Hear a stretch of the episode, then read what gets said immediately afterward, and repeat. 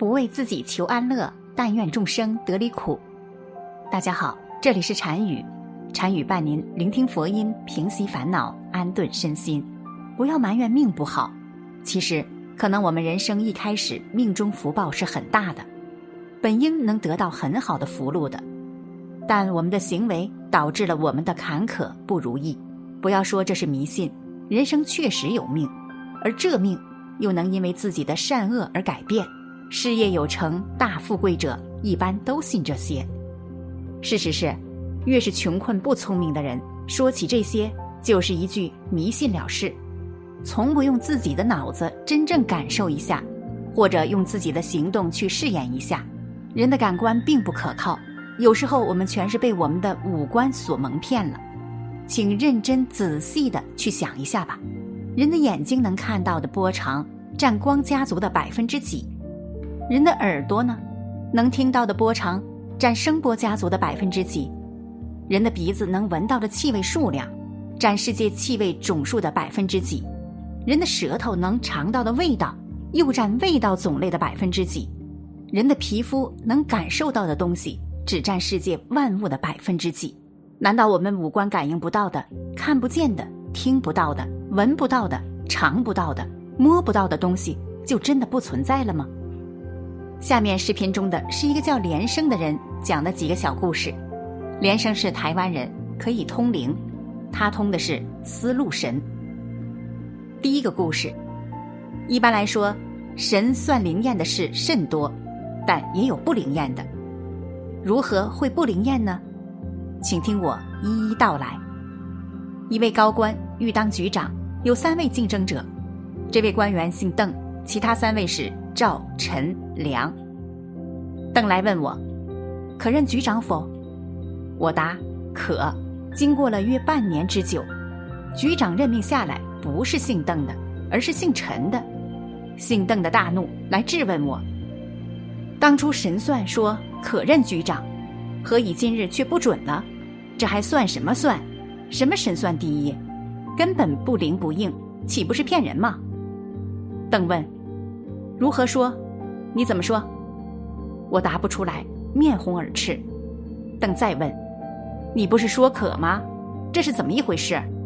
我哑口无言，我只得回答：“其实我是不知道的，我只是听思路神说的，他怎么说，我怎么答。思路神，思路神在哪里？思路神是无形的。”真是废话！邓极度的不满。当我神算不准的时候，当人们质问我的时候，可以想见的，我的处境非常的尴尬，神情自然很颓丧，真的只是无语对苍天了。我这时候，也只能呼叫苍天。正当此时，我的眼前一亮，思路神出现了。这神力手书一银字，给我看得一清二楚。银字底下是某月某日。我告诉邓，你犯淫戒。邓答，没有。某月某日，邓仍然答没有。我傻了，明明四路神手书淫，又有某月某日，只是非常清晰，怎么会可能没有？我不相信。我说，请清楚想一想。邓想了想，又仔细的算了算日子，仍然答没有。这时四路神又指示我。邓是偷窥邻女洗澡，我听了思路神讲偷窥洗澡，心中就想笑，但不敢笑出来。我对邓说：“不是私通，而是偷窥邻女洗澡。”邓一听，换他傻了，他不再说话，低着头走了。据我所知，邓的情况是这样子的：邓原本是局长的阁，约几个月前，邻居搬来一位单身女郎，模样俏丽，人也落落大方。邓对他多注意了几眼。邓有一窗，巧对邻居浴室。某月某日，邻居女郎沐浴，忘了关窗帘，邓刚好看见，于是邓取来望远镜，从头看到尾，从头看到脚，口中啧啧称赞不已，而内心也极度兴奋，口中言：“能与此女一度春风，也不枉虚度此生。”眼看心想。心痒难抑也。思路神说：“虽然邓与林女事情虽然未成，但邓窥见林女沐浴，应该即时回避，非但未回避，竟然从头偷窥到尾，不但眼动，其实心也动。淫欲之心一发动，虽非有淫事，也已犯了淫戒也。因此，削去禄位，需六年后才当局长。第二个故事，又有一回，一位吕固中将到我处，吕固说。连生，听说你神算第一，所以今天我来请问你。记得早年家父母请来一位铁板神算的叶师傅，替我占算，说我十八岁就拿到全国大学联招的状元，后来入军事研究所，二十七岁取得博士学位，三年赴美，又取得另一博士学位，五十三岁时将官达上将。吕固接着说，这位铁板神算的叶师傅。是非同等闲的师傅，要请他批命，一定要重金。他批命也要看人，小命运的他不算。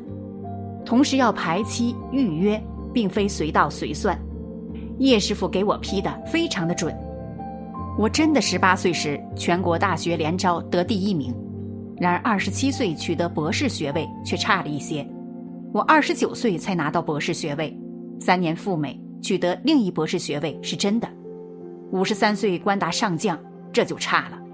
如今我五十六岁，仍然是中将，始终和上将擦肩而过。现在我要问卢师傅，请你算算我一生的命运，又何时会当上将？我用我神算的方法替吕固算了算，我手掐禄字守诀，再按时辰守诀，最后用招请守诀。我念：骤起翻云扰海。指向法界虚空，动处如是开锁，静处如日破红，照见阴阳交感，现出丝路仙翁，急急如太上老君律令。这咒念三遍，丝路神如一点星光，渐渐变大，出现了。我问吕固一生命运，丝路神的回答与叶师傅所算无差。我又问，何以得博士却迟了两年？思路神答：“原本他可以如期拿到博士学位，然而他却和一些年轻学子在一次酒后去了昌家。同学鼓舞他，他为了表示有胆，和一位青楼妓女奸宿一宵，因此迟了两年。我问：昌妓一许便差两年？思路神答：莫看青楼妓女，倚门百媚妖邪，须知君子惜身家。”护玉一般深怕，彼自落花有瑕，我中白璧污染，破财伤身误生涯，染毒立科祸大。思路神再说，迟了两年只是小罚，染了毒就死了，博士成了博土，又成了博死。我卷舌无语。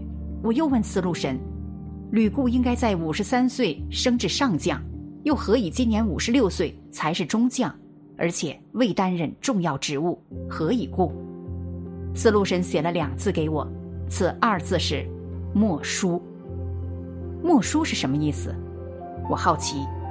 司路神答：“人名。”此人和吕固有关？自然。司路神说：“吕固算是世间才士，文武皆备，少壮犯一娼妓。”已迟两年，只是小罚；中年之后，却不知改过，竟然喜男色。莫书者，弱冠才华，风姿韶秀之下孰者也？吕固与莫书共聚八年，吕固官至中将已是侥幸，何可有上将纵职之想？他只求自己入位，竟不知已惹下孽障。吕固将来如何？我问。报在其子。其子如何？绝似妖王。司路神说：“我听了大骇。”我对吕固先谈差迟两年拿到博士学位的事。吕固回答：“是有的。年轻时大伙一起去，大家好玩，想不到就这么样，真的迟了两年。”再提到何不能当上将，我写了“莫书”二字递给了他看，他看了“莫书”二字。低头不语。可有这等事？我问。有，吕固点头。吕固站起来对我说：“连生，你果然神算第一。然而，我终于也明白了，人的命运虽有天定，但事实上也一样会改变，变来变去，唯在自心。”说得好，希望你自心体会，免得遭报。吕固走时，我给他一张纸条警语：男女居士正理，岂容颠倒阴阳？误他清白暗修创，自己声名先丧，浪费钱财无算，枪声更自堪伤。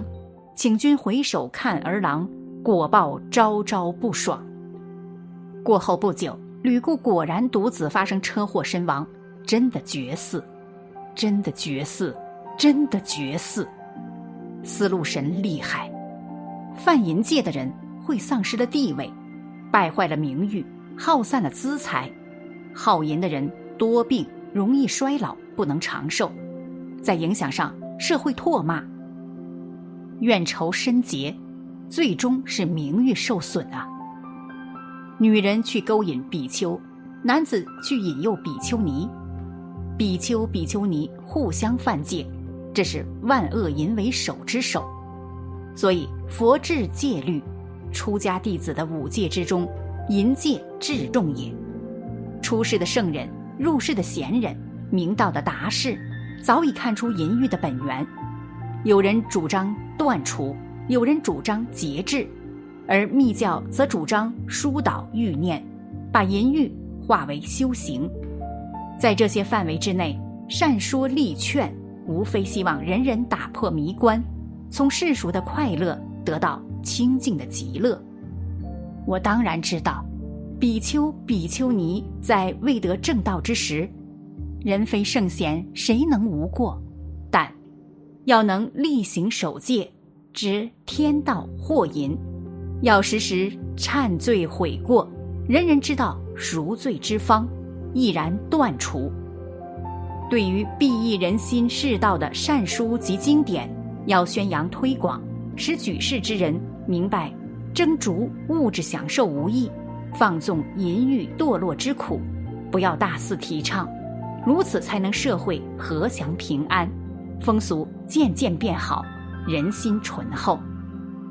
一切事业以身为本，伤身之事种种不一，最酷烈者莫过淫欲。是以君子持身如玉，莫邪存诚，以此修身。好了，本期的视频就为大家分享到这里，感谢您的观看。